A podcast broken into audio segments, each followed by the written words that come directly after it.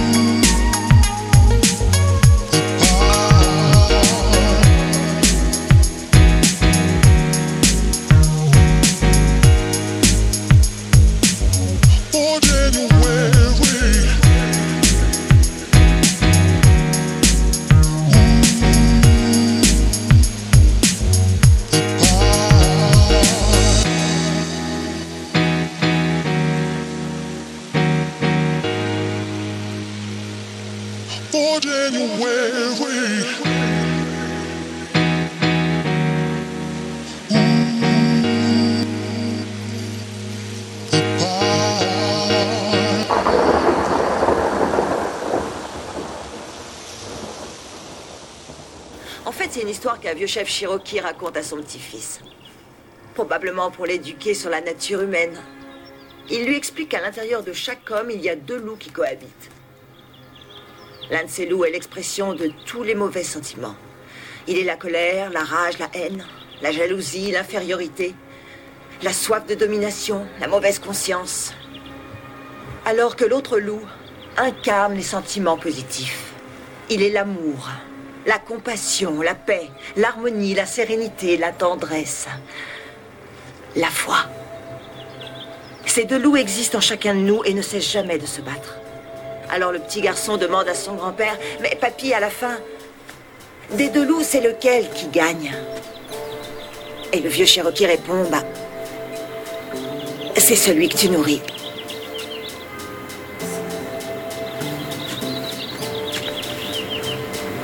C'est celui que tu nourris.